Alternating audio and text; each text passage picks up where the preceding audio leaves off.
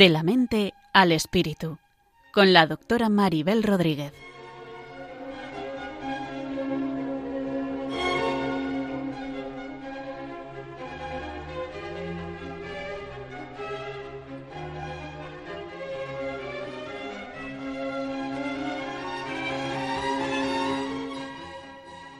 Saludos a todos y bienvenidos a este nuevo programa de la mente al espíritu, donde vamos a hablar hoy de cómo afrontar el sufrimiento. Os recuerdo el propósito del programa, que es tender puentes entre la mente y el espíritu, desde la psicología y la psiquiatría, estableciendo un diálogo con la espiritualidad y la religión. Así intentamos ayudaros a comprender la importancia de cuidar la mente para que ayude a tener una vida más plena, más equilibrada y, por supuesto, una vida espiritual también más armónica y más estable desde nuestra mente cuando nuestra mente está bien. El tema que abordamos hoy es el de cómo afrontar el sufrimiento. Y ya hablamos en nuestro primer programa sobre sufrimiento y sus niveles, el físico, el psíquico, el existencial y el espiritual. En nuestro segundo programa hablamos de la importancia de cuidar nuestra salud mental para llevar una vida mejor y en este programa hemos considerado que es oportuno hablar de cómo afrontar el sufrimiento para aportar algunas ideas que nos ayuden a reflexionar y a plantearnos también acerca de qué hacer frente al sufrimiento, aunque cuando éste sea muy intenso o no se pueda manejar, es preciso pedir ayuda profesional a un psicólogo, a un psiquiatra. Por lo tanto, os aclaramos que las ideas y aportaciones de este programa no pretenden sustituir un consejo profesional, sino que simplemente son ideas para enseñarnos a vivir mejor y reflexionar sobre cómo afrontar el sufrimiento. Como ya sabemos, el sufrimiento toca toda vida humana en algún momento de su existencia, todos sufrimos, y ese sufrimiento se puede dar por factores que provienen tanto del mundo exterior como del interior de las personas. Ese sufrimiento puede ser por algo que nos pasa a nosotros o bien por el sufrimiento de otros, especialmente cuando les pasa algo a las personas a las que queremos. Cuando sufrimos por quienes queremos, lo hacemos por el amor que les tenemos, así que cierto tipo de sufrimiento parece también tener que ver algo con el amor. Sabemos que el sufrimiento puede proceder de un acontecimiento adverso, de alguna situación difícil que altera nuestros planes, que nos hace incapaces de sentir que controlamos algo, de resolverlo, que nos genera incertidumbre, desesperanza, miedo, angustia o dolor, como por ejemplo cuando nos dan una mala noticia de una enfermedad grave, cuando perdemos un vínculo con un ser querido en una ruptura, o bien ante la muerte de una persona a la que también queremos y es importante para nosotros. El sufrimiento también se puede producir ante una situación de estancamiento que no evoluciona y que parece no tener salida, lo que lleva al malestar y a la desesperación. O incluso se puede dar un desencadenante aparente, cuando la persona internamente empieza a sentirse mal, sin entender muy bien por qué está mal, o bien tiene una sensación de pérdida de control, de desconcierto o de miedo porque ocurre algo en su interior que no esperaba. Tal es el caso de las alteraciones psíquicas, por ejemplo, cuando alguien tiene una crisis de ansiedad, que súbitamente se siente nerviosa, se siente mal, le tiemblan las manos, las piernas, se le corta el aire y siente incluso a veces la sensación de una muerte inminente y no sabe muy bien qué le sucede, no sabe muy bien por qué. Y en esas situaciones parece que algo emerge de un mundo interior, de ese mundo interior del sujeto y altera toda su percepción de la realidad o una parte de la misma. Cuando hay una crisis de ansiedad, el sufrimiento afecta a todas las dimensiones de la persona, pues su cuerpo se altera, sus emociones se alteran, su conexión con la realidad se altera e incluso puede ser que su visión espiritual se vea distorsionada en ese momento porque parece que ha perdido los cimientos y ha perdido el contacto con la realidad. Con esto lo que os quiero decir es que no todo sufrimiento es externo, sino que hay un sufrimiento psíquico que también viene de dentro y que no siempre se puede explicar por qué. Que venga de dentro no es que no tenga solución, sino que requiere otra intervención y también la comprensión y la profundización en las causas y también el ver cómo afrontarlo. Y quizás con respecto a esto nos surja la pregunta de cómo nos enfrentamos al sufrimiento, cómo afrontarlo. En este programa vamos a intentar daros algunas ideas que quizás resulten útiles y, como he dicho, sin pretender sustituir en ningún caso a lo que sería un tratamiento en caso de que el sufrimiento psicológico sea muy grande. Asumir que el sufrimiento forma parte de la vida nos puede ayudar a enfocarlo de la manera adecuada y negar su existencia o huir de él puede hacer que suframos más por no enfrentarnos adecuadamente a lo que sucede. También el enfocarlo demasiado positivamente puede hacernos finalmente sufrir más. Sabemos que hay una moda de pensamiento positivo, de ser positivos, de que hay que ver el lado bueno de la vida, lo cual muchas veces tiene aspectos valiosos, pero tiene también su lado negativo, como impedir que expresemos los sentimientos o emociones negativas y al final nos sintamos peor. Por lo tanto, podemos ser positivos, pero a veces es necesario sentir aquello que nos hace experimentar emociones que son desagradables o, como digo, negativas. Aparte de experimentar sufrimiento, es posible que todos hayamos tenido respuestas buenas o malas ante este sufrimiento. Alguna vez habremos aprendido de él y otras veces el sufrimiento habrá excedido nuestra capacidad de reacción y nos habrá superado, lo cual es normal y es humano. Sobre todo lo digo porque cómo respondemos ante el sufrimiento tiene que ver con lo que se llama afrontamiento, ¿Y qué es el afrontamiento? Es un tipo de respuesta que generamos ante una situación que percibimos como estresante y tiene que ver con lo que hacemos ante los problemas que sentimos para conseguir alivio, recompensa, calma o equilibrio. Por ejemplo, hacemos un afrontamiento para mantener el estrés dentro de límites manejables, para mantener la autoestima, mantener o recuperar la relación con las personas significativas, tener expectativas de la recuperación de funciones corporales cuando estamos enfermos y actuar para conseguir esa recuperación, y también adecuar nuestro yo ideal a las expectativas sociales o a las expectativas que tenemos para acabar de recuperarnos de lo que nos haga sufrir. El afrontamiento eficaz, en resumen, disminuiría el impacto psíquico del estrés en la persona que lo sufre y, por lo tanto, trataría de amortiguar su sufrimiento. Y para ilustrar lo que puede ser una situación de sufrimiento, vamos a escuchar un fragmento de la película Vivir de Akira Kurosawa, que va de la experiencia de un hombre que lleva una vida gris y monótona y que ante el diagnóstico de un cáncer tiene un impacto de sufrimiento que acaba transformando su vida en un sentido positivo. Os recomiendo verla, la película Vivir de Kurosawa.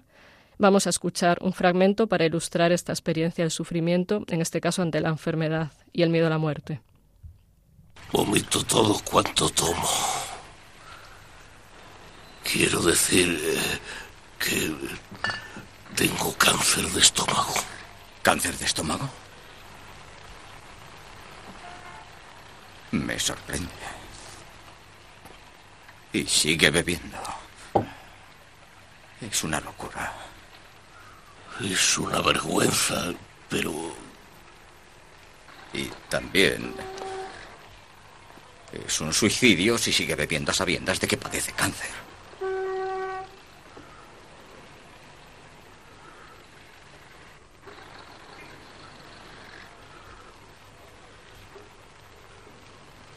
Pero no es fácil morir. Pienso a ver si me muero de una vez. Pero no puedo. No puedo morir. ¿Para qué he estado viviendo hasta ahora? ¿No tiene hijos?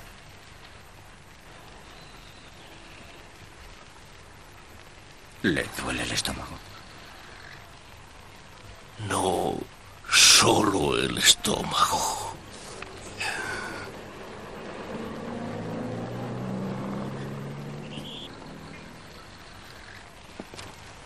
da la impresión de que hay razones muy profundas. Es decir, soy un estúpido. Yo solo estoy enfadado conmigo mismo.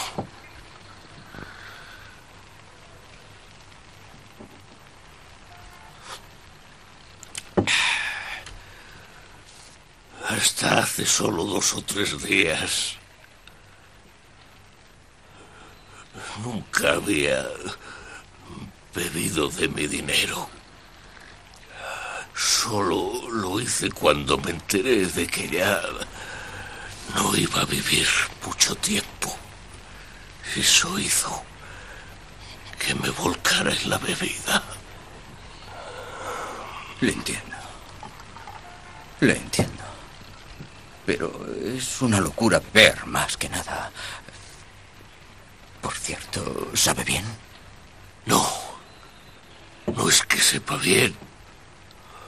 Pero esto hace que me olvide del cáncer. También de otras cosas desagradables. Como si bebiera veneno. Estoy bebiendo este saque para llevar la contraria a mi vida. Quiero decir que torturarme a veces, a veces me alivia.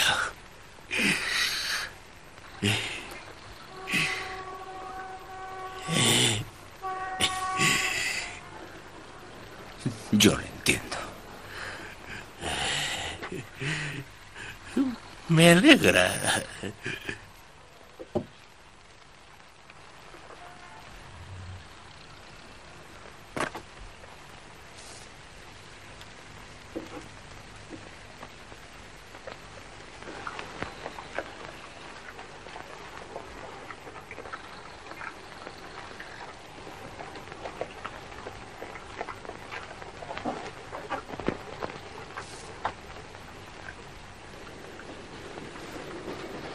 Tengo aquí unos 50.000 yens. Quisiera gastarlos de una sola vez en, en algo divertido.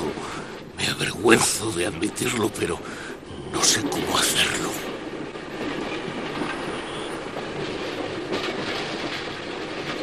¿Usted quiere que yo le enseñe?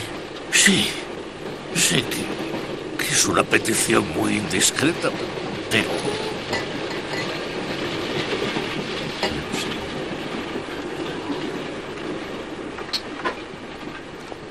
es un dinero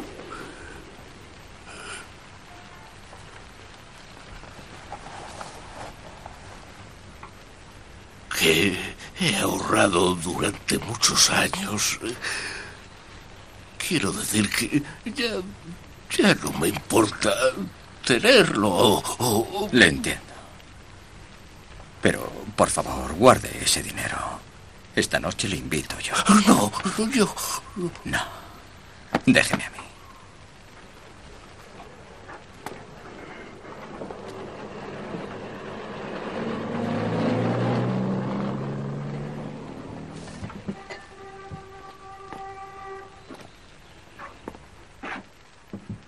Interesante.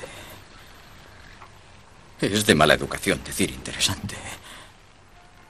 Pero usted sí que lo es.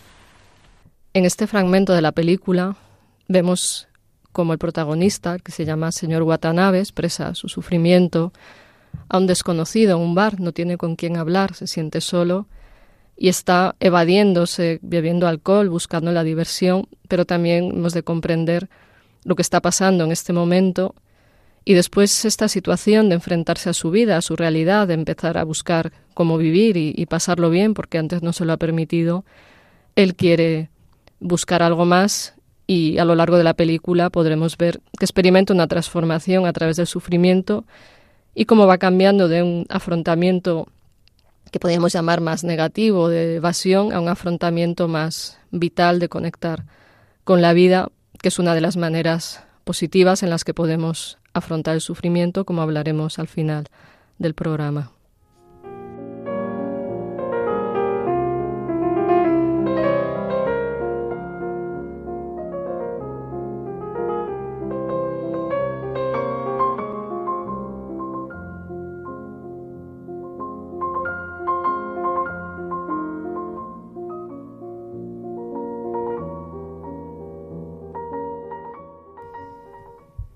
Estás escuchando De la mente al espíritu con la doctora Maribel Rodríguez aquí en Radio María. A continuación vamos a hablar con Cristina Velasco, psicóloga y profesora de la Universidad San Pablo CEU, que nos va a ayudar a entender un poco más sobre el afrontamiento y nos va a explicar algunas ideas acerca del estrés y de cómo afrontarlo. Pues bienvenida Cristina nuevamente y, estamos aquí para hablar un poquito más de, todo esto. ¿Qué nos dirías tú de lo que es el estrés? Gracias Maribel, buenas tardes. Bueno, pues como ya señalamos en el programa anterior, el estrés es esa respuesta que tiene nuestro organismo ante pues lo que puede parecer como una situación que nos puede amenazar o que nos puede poner en peligro, bien sea físico o bien sea una, una, mm, una, tarea pues mental, como ya expusimos en el programa pasado, por ejemplo, pues un examen o un peligro inminente como puede ser ver un accidente en la carretera. Esta respuesta pues no tiene que ser siempre negativa, que ya también hicimos un poquito hincapié en el programa pasado, sino que mantenida en el tiempo y depende de la intensidad y de la capacidad que uno crea que tenga para poder manejarlo, pues habrá que recurrir a pedir ayuda o no. Pero normalmente tenemos estrategias de afrontamiento, como se ha definido antes, que manejamos en el día a día y que no, nos pueden servir. Muy bien. ¿Y puedes hablarnos un poco de cuáles son las estrategias de afrontamiento? ¿Puedes dar ideas? Sí, en, en psicología se usan algunos cuestionarios pues que evalúan las estrategias de afrontamiento o tú hablando con una persona le puedes preguntar pues qué hace para, para manejar esa situación que le, que le genera estrés. Dentro de esas se pueden encontrar algunas que pueden ser lo que se denomina adaptativas, ¿no? que pueden ser que le pueden estar ayudando a la persona y otras que se podrían denominar desadaptativas, pero bueno, básicamente pues son estrategias que no le están ayudando, ¿no? que no le están viniendo bien a solucionar ese problema o a tener la sensación de que, de que puedes hacer algo. Claro, le pueden sentar peor, ¿no? O sea, que eso que hace le hace sentirse al final peor mm. y no le ayuda a resolver y las adaptativas como que le ayudan a, resolver y a encontrarse mejor, ¿no? Eso es. Entonces la persona puede poner en marcha unas u otras. Em, dentro de estas estrategias, eh, pues por ejemplo, una primera que se podría hacer es lo que se llama afrontamiento activo, que en esa estrategia pues lo que se harían serían eh, tomar acciones directas contra bueno contra o para, para hacer eh, hacer un esfuerzo eliminar para reducir ese, ese estresor o esa situación que te está causando eh, dificultad o problema no pues hacer algo con lo que está sucediendo para que mejore la situación. Normalmente cuando preguntas a alguien bueno que está preocupado por un problema que tiene una situación que cree que no llega a manejar pues normalmente le preguntas y qué estás haciendo no pues te dice oye pues estoy buscando soluciones, estoy eh, pues intentando levantarme más temprano para poder llegar a tiempo. Si lo que te genera estrés, por ejemplo, son los atascos, ¿no? Pues eso es una estrategia. O si estás enfermo, pues decidir ir al médico por ejemplo. o cumplir unos tratamientos, por ejemplo, ¿no? Tomarte las medicinas, efectivamente. Y luego otra estrategia que también se suele poner en marcha normalmente es la planificación. Es verdad que también conocemos a gente que quizá ante un problema planifica mucho y luego nunca llega a la acción, que eso sí que podría ser eh, un modo de usar la planificación de modo como no adecuado o desadaptativo, pero la planificación es necesaria porque muchas veces cuando tienes un problema que te genera estrés o una situación que te agobia, lo más importante es ir viendo esa situación paso a paso, ¿no? O ir viendo qué pequeños pasos puedes ir dando, planificarte para de aquí a la semana que viene, por ejemplo, que te dé tiempo a tener hecho el trabajo, ¿no? Claro. O de aquí a, pues eso, ¿no? Al tiempo que requiera, o decir, oye, si tengo que acompañar a mi madre al médico, tengo que, eh, pues eso, ¿no? Combinarlo con mi trabajo, con mis estudios, pues planificar la semana para que pueda. Sí, generar una cierta organización, porque a veces queremos todo ya, ¿no? O sea, a veces nos abrumamos y pensamos todo lo que hay que hacer y no vemos el paso a paso, ¿no? Exacto, y muchas veces ayuda como el ir poquito a poco, ¿no? Viendo esos pasos. Claro. Otra de las estrategias que se puede usar es lo que se llama apoyo instrumental, que podríamos decir que también es como pedir ayuda, por así decirlo, ¿no? Cuando muchas veces también eh, el buscar, o bien sea en un profesional o bien sea en una persona, en un amigo, en alguien que, que te pueda a lo mejor dar información, pues si por ejemplo estás enfermo, ¿no? Si por ejemplo tienes una duda concreta sobre algún aspecto, vas a planificar un viaje y eso te preocupa o te pone nervioso, pues pedir ayuda a alguien que por ejemplo te pueda, te pueda orientar. O sí, igual alguien que ha estado en ese país o irte a la agencia de viajes o, o si vas a la selva prepararte todo el kit de supervivencia, ¿no? Exacto.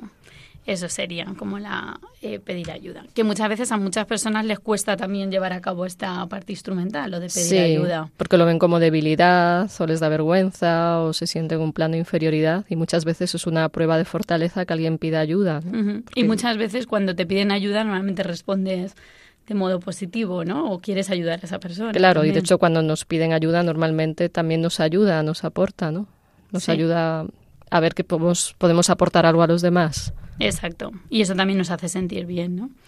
Y luego, por otro lado, lo que se llama el apoyo emocional, que sería, pues eso, conseguir como que iría unido a la parte también de desahogo, pues cuando uno tiene un problema, una dificultad, algo que, pues que le genera estrés, también el poder compartirlo en el sentido de expresar tus emociones, pues esto me está preocupando, eh, esto me genera, pues ira, estoy enfadado, toda esa parte también que tiene que ver con las emociones. Por ejemplo, en el, en el trocito de vídeo de película que hemos visto, sí. él también expresa en algún momento esas emociones de vergüenza, de bueno, pues eso a veces compartirlo, es verdad que en ese sentido el protagonista de la película va a un bar, ¿no? Porque parece sí. que es el lugar donde... No tiene a nadie y surge, ¿no? No ahí. tiene a nadie y surge ahí, pero a veces es importante expresar los, las emociones, aunque sean negativas, porque también nos ayudan a aceptar y aceptar es otra de las estrategias también que de afrontamiento que cuando hay un problema pues normalmente también eh, las personas llevan a cabo no y es como tomar conciencia de la realidad de lo que me está ocurriendo no en el caso de este protagonista era la enfermedad que era el cáncer uh -huh. en el caso de otro problema que pueda ser más pequeño pues también la persona pues decir, oye, esto me está pasando, ¿no? Y reconocerlo. Claro, y además que a veces creemos que las emociones negativas son malas y las intentamos suprimir, pero las emociones negativas no son buenas ni malas, simplemente surgen, son naturales, lo importante es primero aceptarlas y sobre todo que no, lo, no las paguen los demás, ¿no? Entonces, dentro de expresar, primero expresarlas uno mismo, a veces puede servir escribirlas y contárselas también, si se puede, no siempre se puede, gente que está sola, ¿no? Pero al menos expresárselas uno a sí mismo, aceptarlas y paradójicamente las emociones de cualquier tipo, sean negativas o positivas, cuando se aceptan como que pueden fluir, pueden acabarse disolviendo, o sea, cualquier emoción es una reacción que se acaba al final marchando, disolviendo, sobre todo si se acepta, ¿no? Mm. Hay mucha gente, por ejemplo, que te comenta que, que a través de la escritura, por ejemplo, pues son capaces mm. también de expresar las emociones. ¿no? Claro, a través del arte, es otra forma. La música, el arte. El baile, cantar, bueno, pues son expresiones de la emoción, ¿no? Y hay grandes obras de arte expresadas dentro de tipos de emociones positivas y negativas y que han aportado mucho, ¿no? Uh -huh. Contraria a la aceptación, podríamos encontrar lo que se denomina negación, pues que contrario es decir, pues esto no me está pasando, ¿no? Esta realidad no ocurre. Y es verdad que es una estrategia de afrontamiento que en un inicio es mmm, bastante normal que ocurra uh -huh. y bastante adaptativa en el sentido de dejar que la persona también tenga su tiempo de aceptar lo que le está ocurriendo, porque no es fácil cuando estás pasando por una situación de dolor o de sufrimiento, claro. sea la que sea, pues en un primer momento quieres creer que eso no, no te está pasando a ti. Claro, o te cuesta creértelo, ¿no? Como mm. cuando muere súbitamente un ser querido es que no te lo acabas de creer, o cuando te dicen que tienes una enfermedad muy grave es que te parece que no te está pasando a ti, ¿no? Entonces, en primer momento es normal reaccionar así. Hace falta un tiempo de asimilación, ¿no? Mm. Por eso en ese primer momento a veces aparece. Otra estrategia, y ya nos quedarían como algunas eh, tres o cuatro, que son la reinterpretación positiva, que sería buscar el lado positivo y mm, favorable de las cosas, evitando caer en lo que ha comentado antes también Maribel, mm. relacionado con... Eh, con que seamos demasiado positiv positivistas, ¿no? O demasiado sí. centrados en la parte de psicología positiva. Pero sí buscar el lado bueno de las cosas, que a veces, pues dentro de una dificultad o un sufrimiento, muchas veces te encuentras con las personas que te dicen que dentro de eso han podido aprender algo, ¿no? O están intentando sacar algo bueno de esa, de esa sí, situación. claro. Por ejemplo, yo que he trabajado con enfermos de cáncer, tú también, y sabemos que, que hay personas que han atravesado un cáncer, otras situaciones difíciles, y dicen que han sentido un aprendizaje o que se han vuelto más humanos o más espirituales o más sensibles al sufrimiento de otros o más conectados con los demás. Entonces, ahí han conectado con elementos positivos sin negar la realidad negativa que han atravesado. ¿no? Efectivamente. Y mm, otra estrategia de afrontamiento es el uso de la religión, ¿no? Pues la tendencia eh, de las personas pues a rezar en esos momentos de un modo especial, pues cuando están pasando por una dificultad, por un sufrimiento, participación en otras actividades que puedan ser eh, pues relacionadas con su fe. Y también hay que tener cuidado porque esta estrategia a veces puede también ser una trampa en el sentido eh, que podemos encontrar a personas que a lo mejor pues se focalizan mucho en rezar, ¿no? O también el hecho de cómo vives tu fe, ¿no? Si tu fe la estás viviendo como una superstición o realmente tienes una, una creencia profunda, una fe pues eh, bien enfocada también hacia, hacia el sufrimiento. O, por ejemplo, gente que a lo mejor solo reza en esos momentos de necesidad, pero luego a lo mejor faltaría como otra otra parte, ¿no? Entonces también puede que, que, uno rece y rece, pero sin embargo no haga nada por el problema. Bueno, pues yo creo que también eh, lo dice el refrán, ¿no? A Dios rogando y con el mazo dando, pues en el sentido de rezar, pero también hacer algo por poder solucionar ese problema. Claro, y eso tiene que ver con lo que explicaba el otro día del escapismo espiritual, también llamado bypass espiritual, que es cuando usamos la espiritualidad para no resolver los problemas de la vida, ¿no? Y, y por ejemplo, hay ningún problema reza, pero no hace nada por resolver la situación. Volvamos, por ejemplo, al caso del cáncer. Si yo tuviera cáncer y solo rezo y no voy al médico, eso sería un afrontamiento religioso negativo, ¿no? Pero si la oración me da fuerzas, me acompaña y me hace asumir más responsabilidad sobre mi vida y valorarla, entonces es un afrontamiento religioso positivo, ¿no? Yo creo que es importante diferenciarlo porque a veces nos confundimos o a veces hay quien recurre solo a la religión en momento de sufrimiento o a veces eso es lo que le abre, ¿no? O sea, a veces pues se ha hablado que en momentos de sufrimiento viene luz o viene fuerza o viene inspiración y, la persona lo vive como una fuerza espiritual que puede venir de la oración o puede venir a veces como una experiencia de gracia, de apertura. ¿no?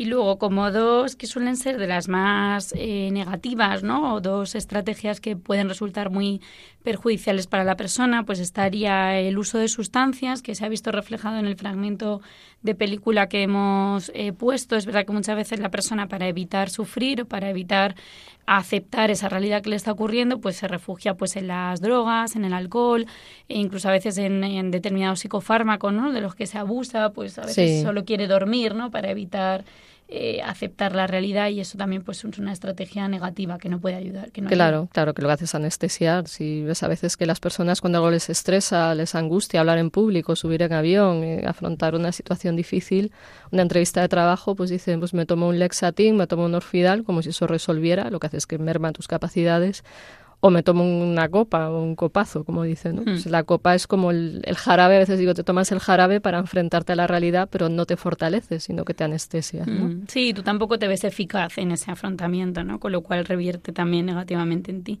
Y por último, la autoinculpación, que quiere decir pues culparse o criticarse de la situación que está sucediendo, ¿no? Y eso también a veces ocurre cuando hay un determinado sufrimiento o problema, pues tender a, culparse uno de lo que ha pasado y a lo mejor esa culpa, pues número uno, no te ayuda porque mm. culparse normalmente no ayuda, hay que ver de dónde viene esa culpa también. Porque... Sobre todo cuando es irracional, irreal y no aporta nada, ¿no? Mm. Y luego, por otro lado, eh, yo creo que responsabilizarse es contrario a la culpa, ¿no? O sea, tomar una responsabilidad realista sobre el problema, lo que está sucediendo, pero sin refugiarte y me siento culpable, pero tampoco pues no hago nada o, no, no avanzo en esta claro, situación. Muy bien. Eh, me parece que has resumido muy bien una serie de, de estrategias y que, bueno, esperemos que a nuestros oyentes les aporten, les ayuden y son temas en los que profundizar Así que bueno, muchas gracias Cristina y, seguiremos a hablando. Ti, Maribel. Vamos a escuchar eh, dos canciones. La primera es la música, una música de Mana en el Muelle de San Blas, una canción conocida que nos habla de un afrontamiento negativo en el que la persona queda estancada en una repetición, en una negación de que la persona que ella quería se, se ha ido.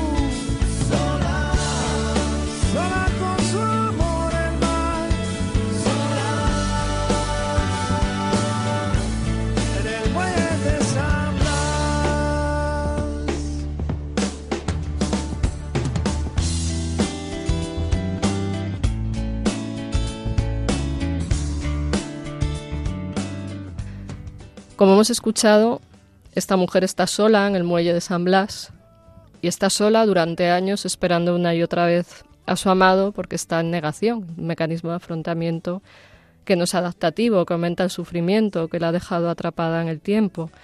Y bueno, este es un ejemplo para que veamos cómo se puede afrontar negativamente una situación, también sin pedir ayuda, aislada, cerrada sobre sí misma.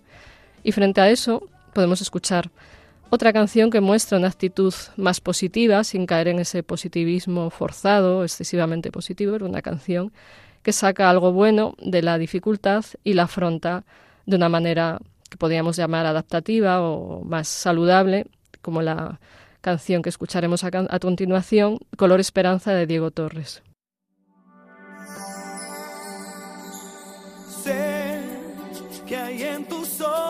Con solo mirar, que estás cansado de andar y de andar y camina girando siempre en un lugar. Sé que las ventanas se pueden abrir, cambiar el aire te ayudará. Vale la pena una vez más saber que se puede, querer que se pueda, quitarse los miedos, sacarlos afuera, pintarse la cara,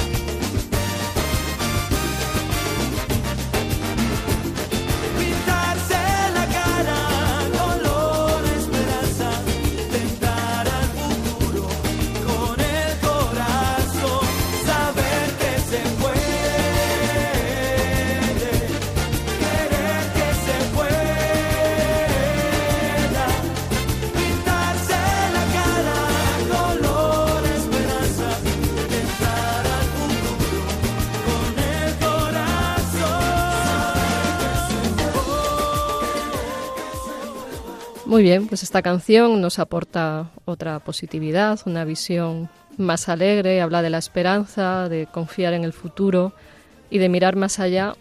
Y, tiene además una melodía y un ritmo que nos anima, que nos estimula.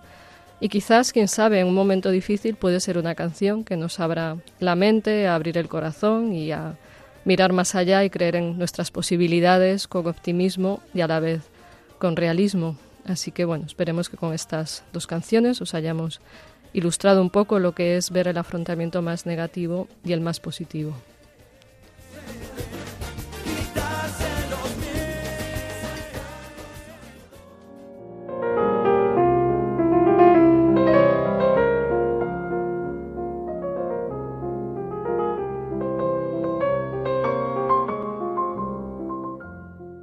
Estás escuchando De la mente al espíritu con la doctora Maribel Rodríguez aquí en Radio María.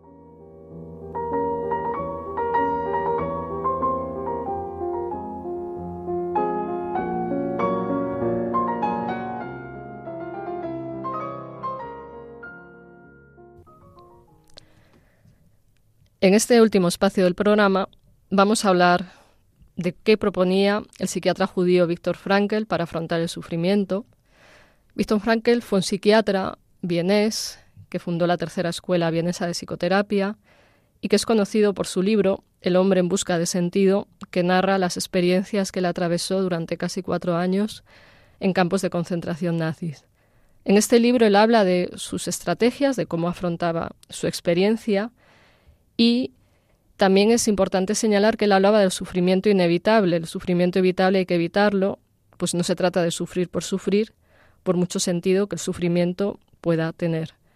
Así que vamos a hablar un poco de cómo Víctor Frankl planteaba esta situación del sufrimiento, primero leyendo uno de sus, de sus reflexiones del hombre en busca de sentido, cuando dice, cuando uno se enfrenta con una situación inevitable, insoslayable, siempre que uno tiene que enfrentarse a un, destino que es imposible cambiar, por ejemplo, una enfermedad incurable, un cáncer que no puede operarse, precisamente entonces se le presenta la oportunidad de realizar el valor supremo, de cumplir el sentido más profundo, que es el del sufrimiento.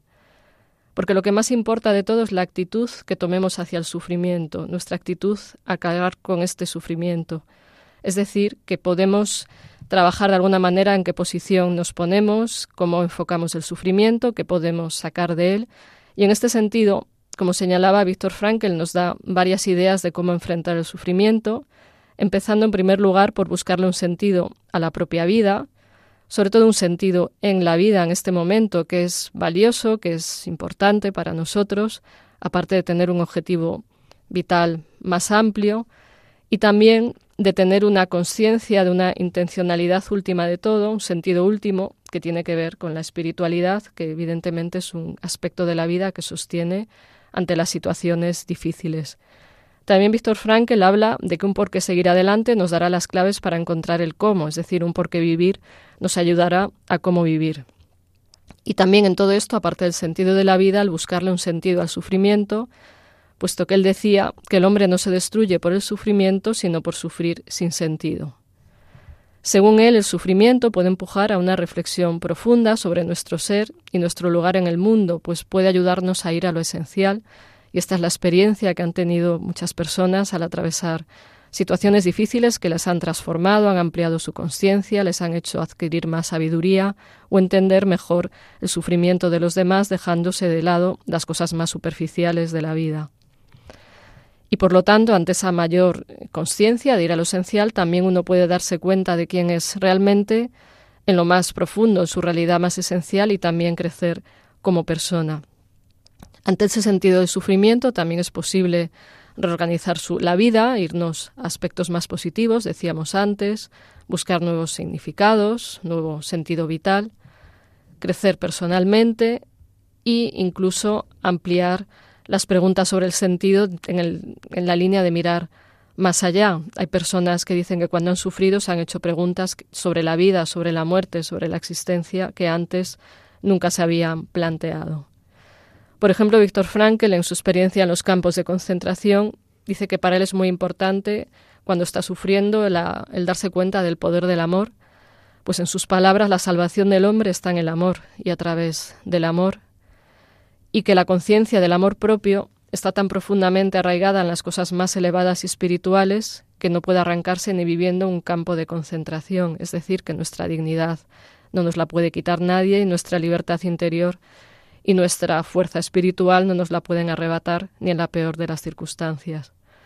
Para Frankel el amor daba fuerzas para seguir viviendo y también lo relacionaba con la entrega personal, porque ahí cuando él sabría amar a otros era más capaz de soportar las dificultades y de hecho el pensar en ayudar a sus semejantes, a sus compañeros de campo, le salvó de, deseo de suicidio que tuvo en algún momento porque se, daba, se dio cuenta y se lo dijeron el resto de compañeros que gracias a su ayuda ellos tenían ganas de seguir viviendo y ese amor por los demás, esa compasión, esa idea de la responsabilidad por otros, que ojalá todos tuviéramos, le ayudó a seguir viviendo. ¿Qué otras cosas le ayudaron a él a sobrevivir ante esa situación tan horrible? Pues la comunicación con los demás, el sentido del compañerismo y la importancia de comunicar los sentimientos. Ya hablábamos antes que expresar los sentimientos ayuda a salir adelante, a ayuda a, procesarlos y también cuando nos comunicamos con otros salimos más allá de nosotros mismos. A veces sufrimos más y nos encerramos en nuestra visión, nos quedamos mirando el dolor. Como se suele decir, uno se queda mirando el ombligo, pero así curiosamente en su egoísmo acaba sufriendo más porque se aísla y no se abre a nada más allá como a los otros o a una dimensión trascendente, a Dios, a los demás, etcétera.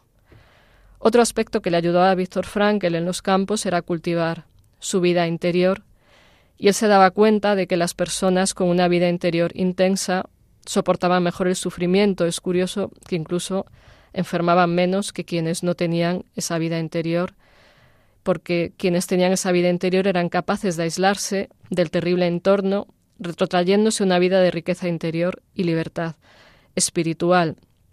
En esto para él era importante tener un espacio para estar con uno mismo en soledad y obviamente en silencio, y qué difícil hoy en día para muchos asumir la soledad, aceptar su silencio, mirarse a sí mismos cara a cara y escuchar qué hay en su interior que les está llamando para mirar la vida con realismo y profundidad. Para él, la libertad espiritual se construía en esa independencia interior, incluso en las peores circunstancias, y él expresaba que al hombre se le puede arrebatar todo salvo una cosa. La última de sus libertades es la elección de su actitud personal ante el conjunto de las circunstancias que, que tiene alrededor, y eso va muy unido a lo que decía de conectar con el silencio, con la soledad, con el espacio interno, donde también muchas personas hablan de que se encuentran con su esencia espiritual, que se encuentran con Dios, como decía Santa Teresa, que en el fondo del alma encontraba la fuerza, encontraba a Dios y también es uno de los aspectos de la vida que fortalecen frente al sufrimiento. Víctor Frankl habla del optimismo, un optimismo que hay que cultivar, que tiene que ver con la atención que ponemos en las cosas buenas que nos pasan, manteniendo una mirada positiva aun en las peores circunstancias, y él hablaba de sus pequeños golpes de suerte cotidianos, y es paradójico cuando decía, o es curioso, que era afortunado un día si en la sopa en lugar de tres garbanzos le habían caído cuatro, ¿no? y eso habla de una positividad grande y de poner la atención. Decía alguien que la realidad es aquello a lo que regalamos nuestra atención y de alguna manera el poner la atención en las pequeñas cosas buenas del día nos ayuda a afrontarlas. Y por último, deciros rápidamente alguna estrategia más que él pone en práctica y que le ayuda, como el sentido del humor, la imaginación positiva, que es traer imágenes positivas del pasado a la mente o ver imágenes positivas del futuro, el distanciamiento mental de lo que a uno le sucede. Él decía que él estaba observando como científico lo que le estaba pasando a un psiquiatra en un campo de concentración, es decir, él mismo era el objeto de estudio de sí mismo. La atención al presente, para él lo que realmente es es solo el presente, la belleza, la aceptación, mantener la esperanza y, por supuesto, lo que le ayudaba a la espiritualidad, como ya he señalado. Y hasta aquí aportaros estas ideas, aportaros estas cuestiones que quizás sirvan de ayuda y damos fin a un programa más de la mente al espíritu. Yo recuerdo el email del programa por si alguien quiere aportar algo, aportar alguna sugerencia o reflexión, que es de la mente al espíritu arroba radiomaria.es. Repito, de la mente al espíritu arroba radiomaria.es. Y para terminar con un mensaje positivo, de esperanza, un mensaje para sostenernos en el sufrimiento, en las dificultades, os dejo con una canción cantada por Taizé sobre el poema de Santa Teresa de Nada te turbe, nada te espante, solo Dios basta, para que lo escuchéis con atención, para que la veáis esta canción como una inspiración, una apertura que nos puede llevar a la paz y a afrontar el sufrimiento desde una perspectiva más profunda, desde el espíritu. Dejemos que la canción nos inspire y desde ella encontremos lo que necesitemos encontrar en lo más profundo del alma.